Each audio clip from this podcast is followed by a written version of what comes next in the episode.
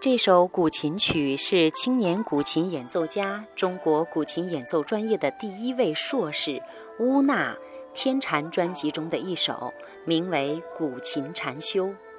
第一次听到的时候，我的头皮发麻，泪眼朦胧。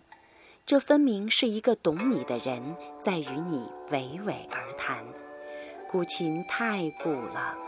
一把琴前世携带着三千多年的历史和文化记忆，你会思忖它究竟该放在哪里，被谁弹拨，才可能道尽悠悠的古意？乌娜九岁学习古琴，至今已经三十年了。她说，她与古琴已经没有了界限，每个音符与音符之间的留白，便是她心灵的空间。透过与自然的相处，与山水的对话，与内心的觉察，自己明白自己在什么位置，然后自由地行走。